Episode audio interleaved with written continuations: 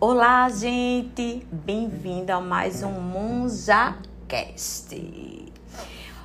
É o podcast realizado todas as segundas-feiras por mim, Andresa Vera, a. E hoje vamos tocar num assunto um pouco delicado. Vamos falar sobre pais narcisistas. Primeiro, vamos entender o que é um ser narcisista. Um ser narcisista é aquela pessoa que quer ter a autoridade de um rei, mas a responsabilidade de uma criança. E aí, para vocês entenderem como eu entendi muito desse assunto, eu li um certo tempo um livro chamado Repensando o Narcisismo, do Dr. Craig Malkin. Eu acho que eu falei certo, né? Eu tenho uma dificuldade com a fala, mas vocês me entendem. E ele explora os três tipos de pais narcisistas. E é esses três tipos que eu vou falar aqui para vocês e a consequência que esse tipo de pai pode trazer para a gente. Então vamos lá. O primeiro tipo de pai, o narcisista clássico. Esse é aquele que se gaba das realizações de seus filhos como se fossem suas. Por exemplo, Ai, meu pai e minha mãe que me desculpe, mas eu escutei muito isso. Andresa e Alan. Alan, minha gente, para que vocês não sabem, é meu irmão mais novo. Eu sou sete anos de diferença dele, eu sou a mais velha. Lá em casa, meus pais tiveram um casal, eu e meu irmão. E eu escutei muito meu pai falando assim: a Andresa e Alan só se tornaram alguma coisa porque fui eu que eduquei eles. Sabe? Fui eu que fiz isso. Outra coisa, o pai narcisista clássico é aquele que só mostra amor à criança se ela agir como deseja. Por exemplo, eu só vou te dar uma bicicleta no final do ano se você se comportar. Né? Então, se você errar, você não vai ganhar a bicicleta. Ele retém também muito o amor, sabe, a essa criança se ela não faz o que ele quer. Por exemplo, eles estão no shopping e aí ele diz: Ó, oh, você tem que se comportar. E aí, quando chega para tomar um sorvete, o pai compra simplesmente para ele porque ele diz pro filho: Ah, você não se comportou, você não fez o que eu queria, então eu não vou fazer nenhuma demonstração de amor para você, então eu não vou te dar esse sorvete. O narcisista clássico, ele tem uma ideia específica de como é que eles querem que seus filhos sejam, né? Então, assim, é aquele pai que já diz desde pequeno: meu filho vai ser médico, ou vai ser advogado, ou vai ser um grande comerciante, um administrador, porque vai levar as empresas da família. Então, ele já determina o que é que essa criança vai ser quando crescer. E aí, se você cresceu com esse tipo de pai, ai, você pode ter um grande senso de dificuldade com a sua identidade. Né? Você pode sentir que para você poder ganhar afeto, para você ganhar amor, você sempre tem que fazer o que aquela pessoa quer. E a gente vê muito isso nos relacionamentos entre marido e mulher. A mulher que nasceu, que cresceu no lar, assim, ela acha que para se sentir amada pelo seu marido, pelo seu esposo, pelo seu namorado, ela tem que fazer o que ele quer, porque ela cresceu assim. Ela cresceu se sentindo amada só pelo fato de fazer o que seus pais queriam. Se ela não agisse de acordo com o que seus pais queriam que ela agisse, ela não seria amada. Né? Então, meu conselho aqui para esse tipo de filho que nasceu e cresceu com pais narcisistas clássicos é valide suas realizações. Isso pode ser muito simples, sabe? Quando você lembra a você mesmo que foi você que conquistou, sabe? Que foi você que fez o necessário para chegar lá, né? E eu fiz isso. Por muito tempo eu acreditei que eu só cheguei em algum lugar porque foi meus pais que se esforçaram muito para eu chegar naquele lugar. E aí depois eu comecei a mudar meu mindset, eu comecei a mudar meu pensamento e comecei a dizer para mim mesmo, poxa, eu consegui esse emprego porque eu, Andresa Vera, trabalhei duro. para isso. É, porque eu passei noite, gente. Gente, eu, eu trabalhava o dia todo, fazia faculdade à noite e chegava em casa e ia dormir. Que eu, que eu acho que isso eu tenho até hoje, que eu só consigo dormir de meia-noite, uma hora da manhã, porque eu tinha que ficar estudando até uma, duas horas da manhã, porque no outro dia eu tinha que trabalhar. E não foi meu pai e minha mãe que ficou acordado, fui eu. Só que ao mesmo tempo, o que é que eu coloco na minha cabeça? Que eu trabalhei duro para ter isso, mas eu tive o apoio deles. Não eles fizeram isso por mim. Entende, Clarice? Clarice tá aquela. Ela fica assim, ó, minha gente, olhando para mim. E aí, é, outra coisa, você tem que encontrar também maneiras de comemorar. Eu passei muito tempo com essa dificuldade porque é, às vezes algo que é muito importante para você não pode ser importante para o outro. Eu não entendia isso e meus pais também não entendiam isso. Então, por exemplo, quando eu tirava um 10, eu chegava para os meus pais e dizia assim: pai, mãe, eu tirei 10 porque eu me esforcei muito para tirar aquele 10. Eu estudei muito para tirar aquele 10. E aí o que eu escutava era: você não fez mais que sua obrigação. E aí eu cresci não sabendo celebrar as minhas próprias conquistas, sabe? E não sabendo também compartilhar essas conquistas. Porque eu dizia, não, eu não vou compartilhar que eu comprei um carro, eu não vou compartilhar que eu fiz um grande artigo, sabe? Eu não vou compartilhar que eu agora tenho um podcast, porque as pessoas não vão comemorar comigo.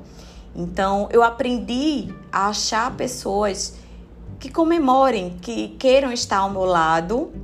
E por mais que isso pareça difícil, você também tem que procurar isso, sabe? Porque profundamente seus pais, às vezes, eles não entendem que isso é importante para você.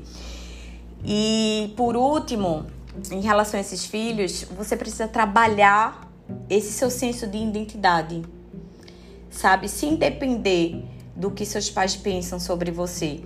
Porque muitas vezes você está acostumado a receber amor apenas quando faz a coisa certa. E provavelmente é, você começará a, a, perder quem você é para poder garantir esse amor. Né? Então você muitas vezes perde sua essência para garantir o amor de uma pessoa. Então você deixa de ser você e começa a colocar uma máscara, começa a apertar aquele botão do outro podcast que a gente viu, que foi do fingimento, né? Então, você tem que começar a colocar essa frase: Eu sou bom mesmo que decepcione meus pais. Eu sou digna mesmo que eles não aprovem quem eu sou. Você precisa ter essa afirmação. E aí a gente vai passar aqui para o segundo tipo de pai que é o narcisista disfarçado. Ele usa o seu filho para um apoio emocional, que na verdade era ele que deveria fazer esse apoio emocional para o filho. É a chamada parentificação que os psicólogos falam tanto, né? E aí o narcisista disfarçado, ele também tem seus filhos favoritos. Ele favorece aqueles que oferecem mais apoio e validação. E eu vejo muitas famílias assim, por exemplo, aquele o filho mais querido é aquele que ficou em casa com os pais, todos os irmãos casaram, mas ele continuou ali com o pai. É aquele pai, eu vejo muitos pais dizendo assim: "Ah, minha filha fulana é maravilhosa, porque ela leva a mãe para passear todo final de semana". Aí para aquela mãe filho que presta é aquele, viu? Que leva ela para passear. Aquele coitado que tá trabalhando, se matando, trabalha para criar o neto, não é bom não. Não presta não. É, o narcisista disfarçado é aquele que sente que deve cuidar do seu filho como se ainda fosse criança. Tá ligado aquele pai que bota a comida do filho, o filho um marmanjo velho de 30 anos, ele senta na mesa, aí a mãezinha vai lá e você quer comer o quê, criança? Vem cá pra mamãe botar a sua comida. Minha gente, eu olho assim, eu digo, tá aí, um narcisista disfarçado. Essa mãe é narcisista. É. sabe? É aquela mãe ou aquele pai extremamente sensível. Ai, meu filho não me chamou para festa de aniversário. Ai, meu filho não vai vir passar Natal comigo. Ai, meu filho está me trocando por uma outra mulher. Isso acontece muito em mães. A mãe tem muito essa parte da acessibilidade, principalmente com o filho homem. Porque o que, é que acontece?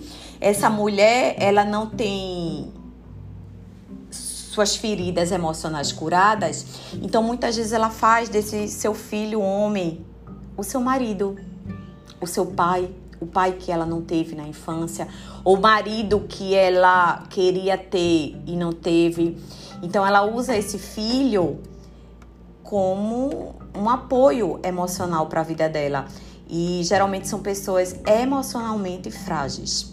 Então, se você cresceu com esse tipo de pai ou esse tipo de mãe é, narcisista, sabe, disfarçado ou oculto, você pode ser uma criança emocionalmente fragilizada, um adulto com a sua criança interior muito fragilizada, sabe? Você pode se tornar um adulto que acha que precisa cuidar dos outros o tempo todo e que precisa fazer algo pelos outros o tempo todo.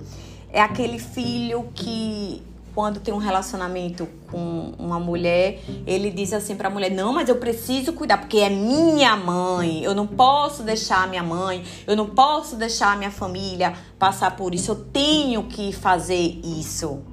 Porque ele cresceu assim. Ele acha que cuidando dos outros, fazendo algo pelo outro, que muitas vezes é até, é, como eu posso falar, ele não fazendo por ele mesmo, porque ele acha que ele só vai ter aquele amor daquela mãe se ele cuidar daquela mãe.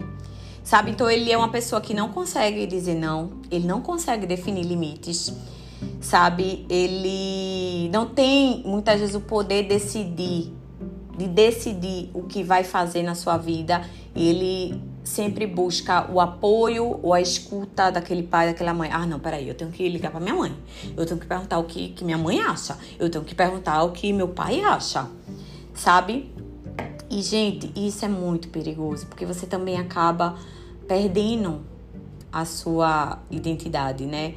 Então, é algo assim. Eu conheço, eu tenho vários amigos que têm pais narcisistas ocultos. Gente, como é triste olhar. E os pais também não percebem o quão perigoso isso é quando eles têm outros filhos. Porque, por exemplo, gera competição entre os irmãos, entre os membros da família, porque fica um filho dizendo: "Eita, deixa eu ver quem cuida mais do meu pai, da minha mãe. Eu faço mais pelo meu pai e minha mãe", sabe? E as pessoas não percebem isso. E deixa eu te falar, eu sei que muitas vezes é difícil a gente dizer não pro pai e dizer não para uma mãe, mas essa dor, gente, é válida, sabe? Porque quando isso acontece, você começa também a validar a dor deles e começa a ajudá-los a se apegar às suas próprias lutas, porque tem coisa que foi seu pai e sua mãe que escolheu, não foi você. Eles que têm que pagar a consequência do que eles escolheram, sabe? Muitas vezes a gente quer servir de muleta para as pessoas e não podemos ser muleta. Não é verdade? Então você precisa deixar que eles participem das próprias Olimpíadas de dor deles. E aí, vamos para o último narcisista, que, gente, é, sério, engraçado. É, Deus é tão bom comigo que quando eu li esse livro, eu disse assim, meu Deus, eu passei por esse. Em algum momento, meus pais foram esses três tipos de pai narcisista. E eu, hoje em dia, por ter esse conhecimento, eu tento ter o maior cuidado para não ser esse tipo de pai para Eva, né? Principalmente esse pai que eu vou dizer agora. Que quem é cristão, quem convive muito em igreja evangélica, quem é filho, os filhos de pastores vão se identificar muito com esse tipo de pai que eu vou falar agora. que é o pai narcisista comunitário. Eita, minha gente! É aqueles pais envolvidos com a comunidade. Por exemplo, presidentes de associação, políticos, pastores, né? É, muitas vezes até professores, coaches, palestrantes que vivem viajando, geralmente tem um grande risco de se tornarem pais narcisistas comunitários, porque eles querem parecer o melhor e mais amoroso pai do mundo, sabe? Exteriormente, né? Mas ele negligencia seu próprio filho em casa né? Ele dá aula de coach, dá mentorias, sabe? Ele fala perfeito, como eu falo aqui nos podcasts, é muito bonito eu falar aqui, né, sobre como ter o emocional bem cuidado, mas em casa eu grito, eu trato mal, eu não dou atenção.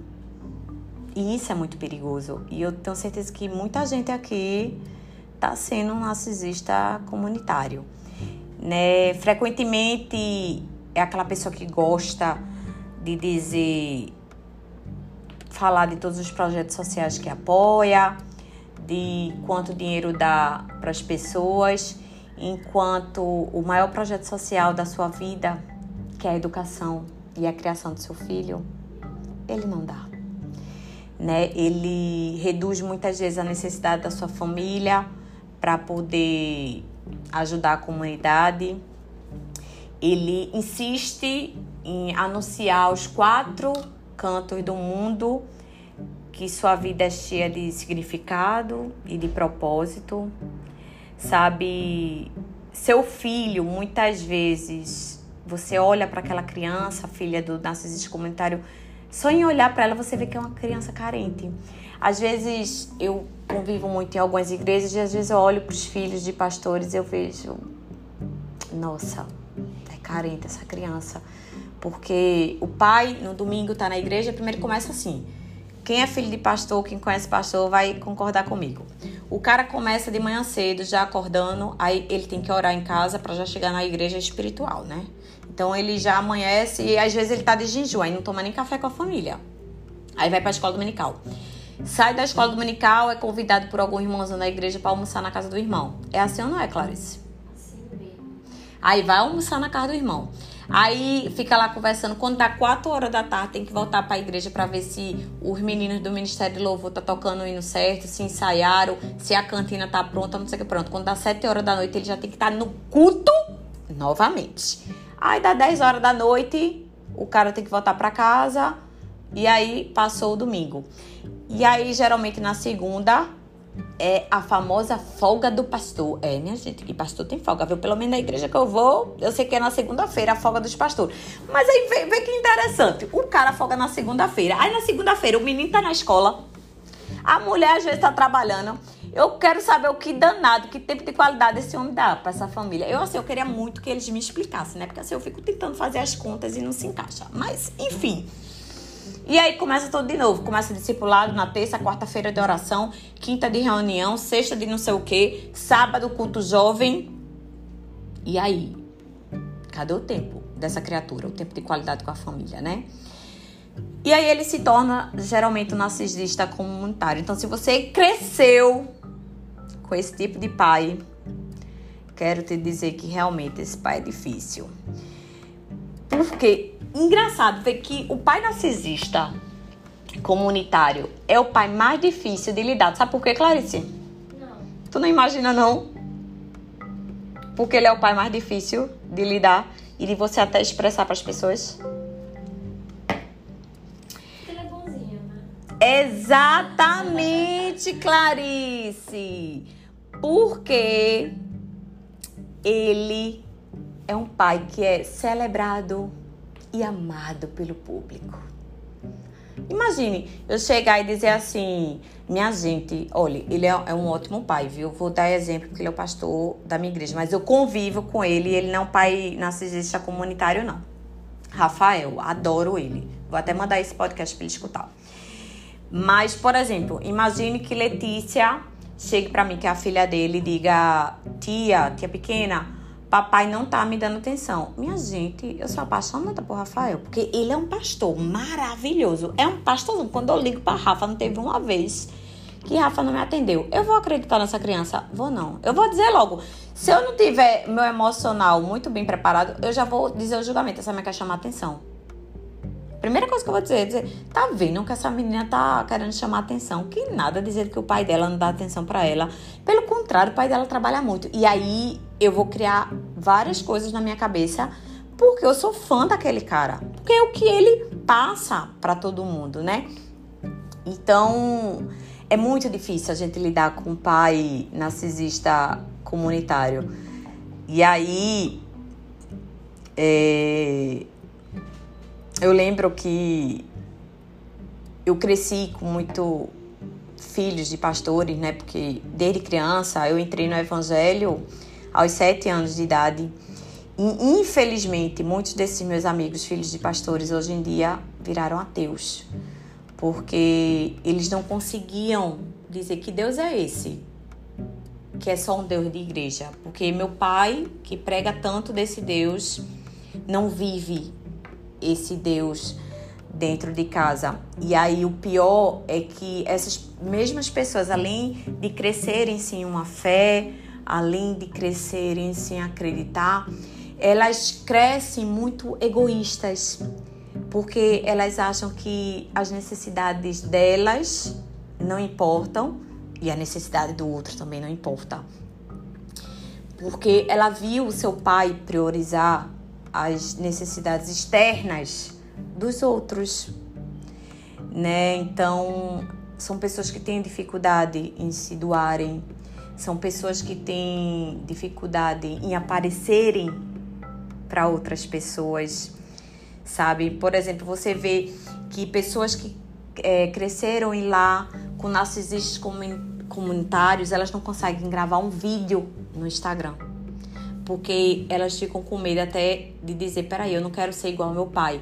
De gravar um vídeo aqui falando sobre inteligência emocional e não ter essa inteligência emocional.